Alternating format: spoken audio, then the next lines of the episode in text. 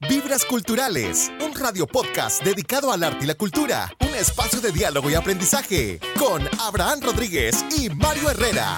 Escúchanos por Radio UFM 94.9 todos los sábados a partir de las 9 de la mañana. Esto es Vibras Culturales. ¡Comenzamos!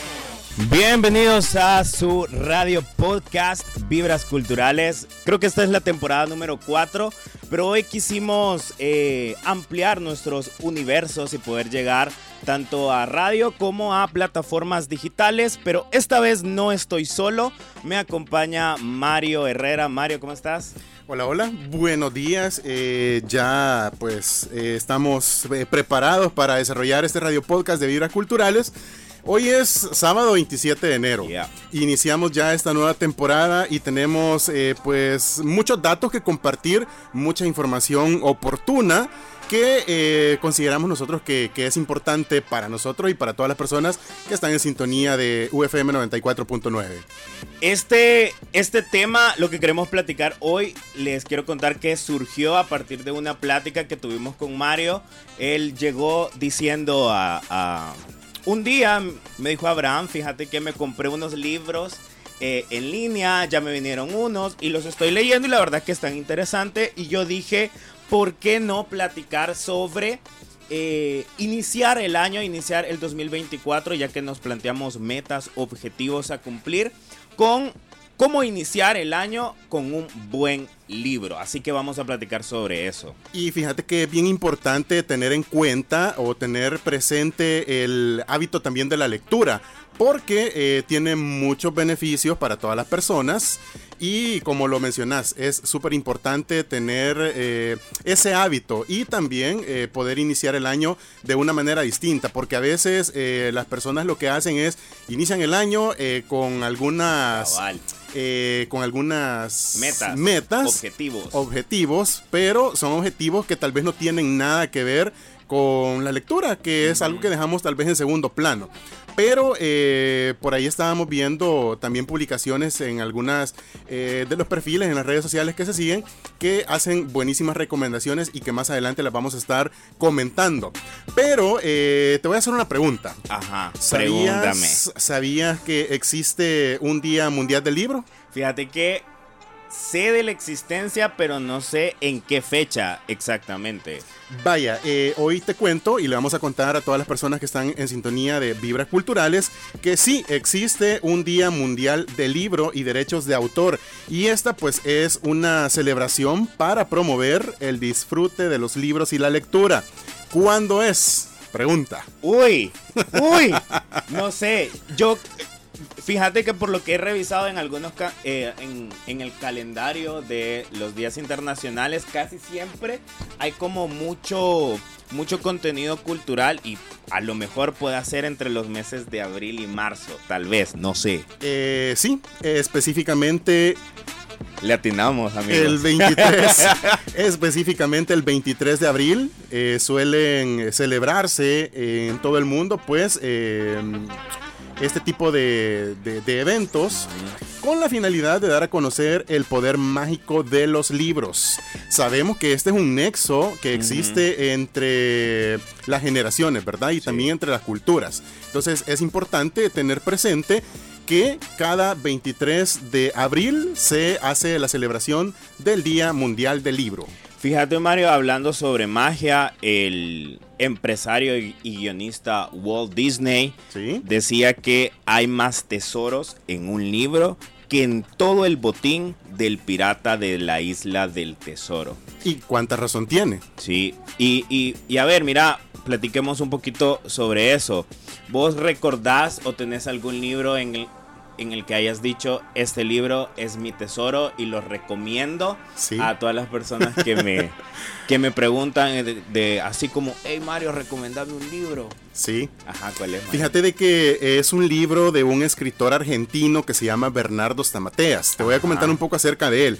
Bernardo Stamateas es eh, un eh, teólogo, psicólogo, y también pues tiene otras especializaciones en su formación, pero los libros de él están enfocados en la parte de los, eh, las emociones. Ok. Entonces eh, eh, se enfoca bastante en las emociones.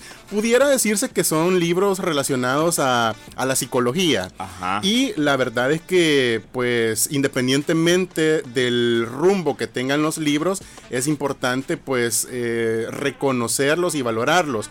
Porque eh, dentro de la literatura vos puedes encontrar muchas cosas. Hay un universo completo. Exacto. Son universos. Puedes encontrar novelas. Ajá. Puedes encontrar libros de superación. Cabal. ¿Qué más? Eh, podemos encontrar ciencia ficción. Sí. Eh, autoayuda, consejos financieros. Exacto. Eh, ¿Qué más? ¿Qué más podemos encontrar? Pues es, es una infinidad de libros que nosotros... poesía Sí, también. Sí, es una infinidad de libros que nosotros podemos encontrar eh, y pues todo va a depender, considero yo, Sí. de el estado de ánimo con el que estemos. Primero, ¿verdad? Sí. Porque cuando nosotros nos acercamos a una librería o algún lugar donde, donde hayan libros, eh, yo considero de que la emoción que tengas en ese momento o cómo te sintas te va a dar el impulso para que puedas adquirir eh, alguna ¿Algún alguno de esos libro libros. En específico. Eh, Fíjate que ajá. yo creo también, Mario, que influye un montón tus gustos a lo largo de tu vida. Por ejemplo, eh, si tu gusto, por ejemplo, en, cuanto a cine es más sobre misterios, pues va a ser más natural que eh, te gusten ese tipo de literatura. Entonces, yo creo que para iniciar el año con un libro, ojalá que busquemos un tema que nos guste o nos genere interés. Por ejemplo, ahorita, ¿de qué trata el libro que estás leyendo? Fíjate que este Trata libro... de amor, amigos. Sí, sí, eh, trata este, este libro, fíjate que es de un escritor, si no me equivoco, es venezolano, que él vive en Estados Unidos, que por cierto, eh, la obra literaria de él la puedes encontrar eh, exclusivamente en internet. ok. Eh, En esas plataformas de plataformas. compra. Sí, ahí la puedes encontrar. Hice una inversión, fíjate, me, me- me traje tres libros de esta persona que, que la verdad vale la pena. Vale la pena. eh, tiene que ver con un proceso. Es una historia. Es una historia eh, que el autor vivió. Todavía no he descubierto si es eh, algo ficticio o algo eh, de manera personal. Ajá. Pero tiene que ver con un duelo que él está llevando a causa de haber terminado su relación amorosa y a causa de haber perdido a una amiga. Pero la verdad está interesante, interesante porque te deja muchas lecciones. Ok, ok.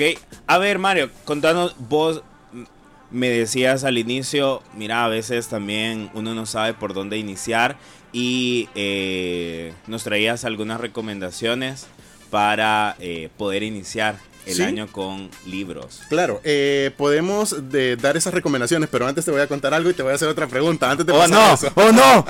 Antes de pasar a eso, eh, estábamos hablando de que sí existe un Día Mundial del Libro, que es... eh, ¡Ay! el- ¡Él! Es ¡En abril! el, es 24. El 23 de abril.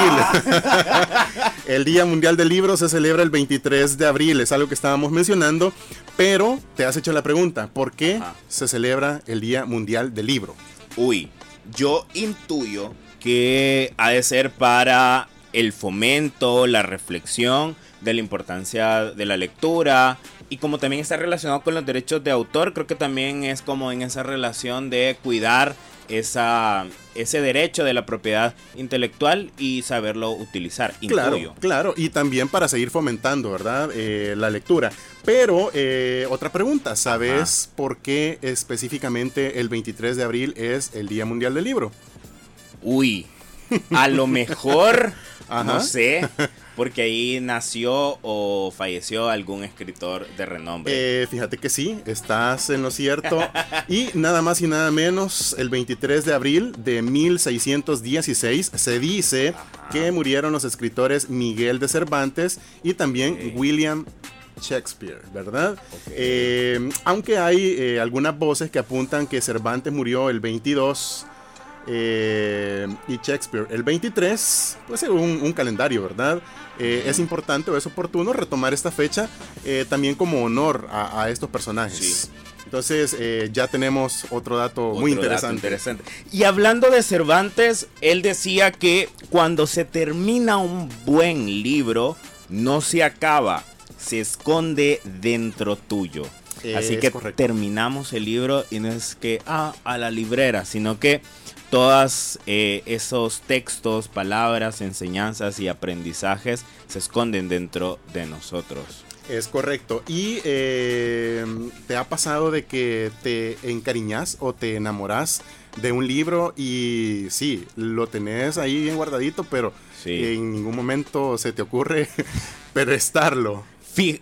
fíjate que sí tengo libros eh, que se han convertido bien significativos, pero yo siento que soy bien desapegado. Y por ese desapego ya me ha pasado que presto los libros y ya no me los devuelven. Así que, amigo, usted que no, amigo, amiga, usted que nos escucha, devuelva ese libro que le han prestado. Eh, léalo, claramente, pero devuélvalo. Y sí, fíjate, específicamente es un, un cuento corto de Richard Bach que se llama Juan Salvador Gaviota. Y es que cuando yo lo leí, de verdad que me super, hiper, mega identifiqué con el protagonista porque es, es una historia que te narra eh, la vida de una gaviota que quiere volar más alto. Entonces todas las familias y amigos gaviotas te dicen como, hey no, vos no estás diseñado para volar. Pero él en su afán, en su interés de eh, querer ser mejor, pues se prueba que sí puede. Entonces, de verdad, para mí fue sumamente significativo ese libro. Ese libro creo que sí lo presté y no me lo devolvieron. Así que, amigo, amiga, que te preste el libro, devuélvalo. Devuélvalo. Sí, y fíjate de que yo creo que las personas que nos están escuchando a través de, de la UFM eh, también eh, tienen por ahí algunos libros. Eh, tal vez no tienen lecturas recientes, pero sí en algún momento de la vida. Algunos pues, libros significativos. Han, tenido libros significativos, ¿verdad? Entonces es un momento oportuno para recordarlos, para desempolvarlos y para volverlos a leer, porque la lectura es importante para todos. Ok. Te voy a pues, compartir algunos beneficios. ¿Te parece? Vaya, este, razones por las cuales la lectura es importante para todos nosotros. razón, razón número uno. Razón número uno. Si a usted mm, no le gusta leer o se le ha olvidado o ha dejado por ahí perdido ese hábito de la lectura, aquí le damos razones para que usted pueda nuevamente leer un buen libro. Primero, punto número uno, baterías. No tenemos. Pero el punto número uno es que la lectura es importante porque aumenta nuestra curiosidad y conocimiento. ¿Cierto o falso? Totalmente cierto. Punto número dos, la lectura es importante porque nos mantiene informados. Así es. Punto número tres, despierta nuestra imaginación. Definitivamente te hace volar y llegar a mundos no pensados. ¿Qué eh, sentiste cuando leíste tu libro favorito, Juan Salvador Gaviota? Híjole. ¿Imaginaste cada una de las escenas que te iban presentando? Fíjate que hay una escena en donde Juan, que es la gaviota protagonista, dice que en uno de sus vuelos que se va hacia un risco eh, en la playa. Entonces yo definitivamente me imaginaba como la piedra de El Tunco la que está en el tunco. Entonces imaginaba a esa gaviota tirándose desde el risco para poder lograr vuelo. Y llega un momento en donde la pobre gaviota tiene un accidente aéreo. Entonces también me imaginé como esa noche oscura, a la gaviota tristita. Fíjate de que justamente hoy que estás mencionando eso, estaba acordando de un libro eh, de Paulo Coelho que se llama El Manual del Guerrero de la Luz. Súper bueno, te lo recomiendo, por cierto. Eh, igual, cada vez que uno está leyendo o tiene la oportunidad de, leer esos libros, te transportas. Sí. Eh, imaginas y le das vida a cada uno de los personajes. Y eso es eh, interesante, es importante y también es bonito. Fíjate que es bien chistoso. He visto unos memes en que dicen que cuando estás leyendo teatro y, te convertís en todos los personajes porque hay mucho diálogo. Entonces, eh, leer dramaturgia, leer teatro también es bien interesante porque en tu cabeza o hasta vos mismo si estás leyendo en voz alta, eh, les da ciertos tonos de voz para que eh, la historia pueda ser mucho más enriquecedor. Entonces, leer teatro, leer dramaturgia también es una excelente opción. Es una excelente opción y también eso nos permite poder ejercitar el cerebro, despierta las vías neuronales y también activa la memoria. Ahora continuamos con las razones por las cuales eh, es importante la lectura. Eh, nos mantiene ocupados, entretenidos y distraídos, ¿cierto? Yeah. Eh, también permite que nos desconectemos. En algunas situaciones podés llegar cansado del trabajo, podés llegar cansado de la universidad y eh, leer un libro pues hace que te desconectes o también de alguna situación que, que pueda estar pasando te ayuda bastante. Entonces, no, no solo eh, poder salir a caminar para distraer tu mente, no solo poder hacer ejercicio, sino que también puedes leer un buen libro. A mí ya me ha pasado de tomar eh, un texto, empezarlo a leer y sin darme cuenta, pues ya pasó media hora, una hora y uno se siente tan bien. Sí. Bueno, entonces eh, esas son parte de los eh, de las razones por las cuales la literatura es súper interesante y usted pues también ya me imagino que tiene también otras razones o también otras situaciones eh, en las cuales ha tenido sensaciones o emociones a través de un libro. Sí, y mira, tener este propósito como como uno de nuestras metas del año 2024 creo que es importantísimo el cultivo de nosotros mismos la lectura es un medio para, para, para esto. Y la verdad, eh, habrán quienes les guste a lo mejor el libro en físico, otros que lean en digital, pero también hay opciones porque dice, a ver, a mí leer no me gusta tanto Mario Abraham, gracias por el tema, pero a mí no me gusta. A ver, existen también existen también las opciones de eh, audiolibros. ¿Sí? Que son muy buenos. Por ejemplo, ayer platicaba con una amiga y me decía, yo necesito estar haciendo cosas y escuchando música o algo. Y he descubierto los audiolibros y me han ayudado un montón porque me estoy cultivando a la vez que venzo esta resistencia de entre comillas, el no me gusta leer. Yo creo que es importante encontrar estos mecanismos de cómo lograr este propósito, este objetivo, para poder eh, justamente crecer como seres humanos. Pero a ver, Mario, ¿qué leo? ¿Con qué libro inicio, amigo? ¿Qué puedo leer? ¿Qué, ¿Qué cosas me recomendás? Vaya, fíjate de que eh, a inicio de año, hace eh, aproximadamente 26 días. eh, sí, porque ya enero nos metió como cuatro semanas. Sí, fíjate que tuve la oportunidad, eh, yo sigo una, una, un perfil en Instagram que se llama Pictoline. Entonces te dan como información a través de infografías con las piezas gráficas que ellos publican. Y eh, una de ellas, una publicación que se hizo exactamente el 1 de enero, tiene que ver con un reto de la lectura. Y este reto de la lectura, eh, pues yo lo asumí.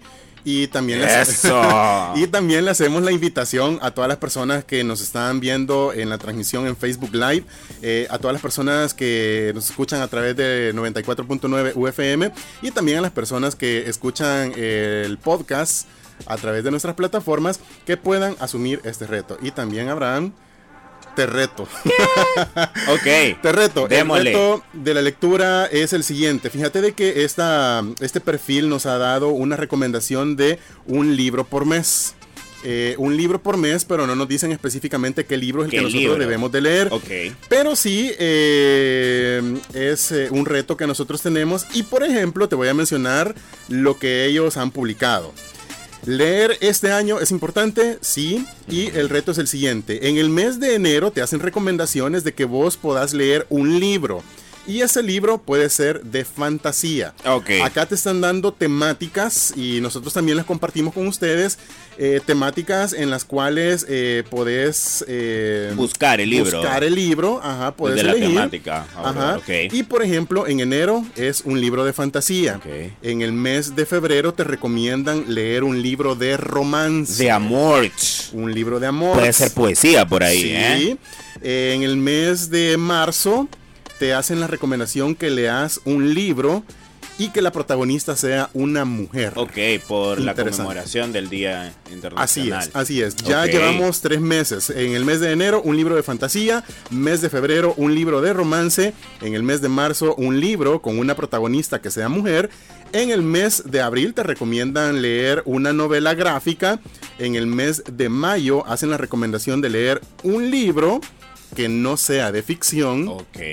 En el mes de junio tenés que leer un libro escrito por alguien de la comunidad LGBTIQ. Y en el mes de julio, un libro de ciencia ficción. Ya tenemos recomendaciones para los primeros seis meses del año. Ya tenemos un buen reto ahí. Sí, ¿eh? ya tenemos un buen reto. Luego, si vamos con el segundo semestre del año, en el mes de agosto te recomiendan leer un libro clásico. Ahí está, ¿verdad? Lo que nosotros hemos conocido en la escuela, en el colegio e incluso en la universidad. En el mes de septiembre te recomiendan un libro escrito por alguien de América Latina. En el mes de octubre, ahí viene lo interesante y lo bonito, un libro de terror o de misterio. Yeah. En el mes de noviembre, un libro de ficción histórica. Y para finalizar el año, te dejan la opción de leer el libro que vos querás. Ah, ok, mira. Entonces el reto es 12 libros en un año. Claro, un libro por mes. Y esas son recomendaciones de, algunas áreas que vos podés elegir, pero igual si, si te llama la atención alguna otra área, pues también la puedes elegir y es válido. Fíjate que un tips muy, muy importante y válido puede ser el iniciar con libros cortos, porque a veces nos puede abrumar de, mira, me compré este libro, pero tiene, qué sé yo, 800 páginas. Y si sos alguien que inicia en esto de la lectura, obviamente te vas a sentir abrumado. Por eso, eh, aparte de todas esas recomendaciones en cuanto a temáticas para poder escoger un libro, yo les traigo tres recomendaciones puntuales para iniciar con libros cortos. El primero fue el que les platiqué de Juan Salvador Gaviota, que es justamente una novela sobre una gaviota y su aprendizaje sobre la vida y el vuelo. El segundo, otro clásico de Antoine de Exupéry, que sabías que La Rosa está inspirada en Consuelo Sunsin, que fue una salvadoreña sonsonateca específicamente. Nacida en Armenia. Nacida en Armenia, que justamente es una novela, una fábula fantasiosa de eh, El Principito, que nos narra su aprendizaje en los diferentes planetas. Y como última recomendación de libros cortos para poder iniciar, El Profeta de Khalil Gibran, que son eh, una especie de poemas dando respuestas a preguntas que le hacen las personas como de, a ver maestro, cuéntenos qué opinas sobre el amor, sobre la paciencia, sobre el trabajo. Y son de verdad narraciones, textos cortos para poder iniciar. Así que por ahí están las recomendaciones. Bueno, entonces eh, es parte de lo que nosotros tenemos esta mañana para compartir en Vibras Culturales. Esta es la nueva temporada Radio Podcast. Ustedes nos van a poder escuchar los sábados a partir de las 9 de la mañana en Radio UFM 94.9. También eh, en Facebook Live a través de la página de Articultura UNASA. Y también en Spotify, ¿verdad? En Spotify, vamos a estar en Spotify de UNASA. Eh, quiero pedir un aplauso para nuestro máster en los controles del Facebook Live, el licenciado, licenciado Carlos Ramos. Bravo. Eso, muy bien. Gracias, Carlitos. Bueno, eh, ha sido un gusto, Abraham, poder haber eh, compartido esta mañana y eh, pues en esta nueva edición, ¿verdad? En esta nueva temporada de Vibras Culturales. la invitación está hecha para que el próximo sábado nos volvamos a escuchar a las 9 de la mañana. Tenemos otro tema muy interesante. Hoy estuvimos hablando acerca de, la, de los libros, de la importancia de la lectura. Y la próxima semana tenemos un tema bien interesante, del cual ustedes pues también deben estar pendientes. Así es. Y ya para, para irnos, eh, somos Radio UFM, somos más que música. También les queremos recomendar ahí una canción para que acompañen sus, eh, sus lecturas. Algunos pueden decir, no, es que yo la verdad, eh, música para leer me distrae. Otros dirán, mm, a mí sí me gusta. Y esta es una recomendación que les traemos desde el género de bossa nova, Aguas de Marco que es una canción brasileña eh, expuesta en el 1972 por el compositor Tom Jobim. Eh, la canción llegó a inspirar incluso una campaña publicitaria de una marca muy famosa de sodas carbonatadas. Eh, y esto es Agua de Marco. Gracias por acompañarnos en Vibras Culturales. Nos vemos en la próxima.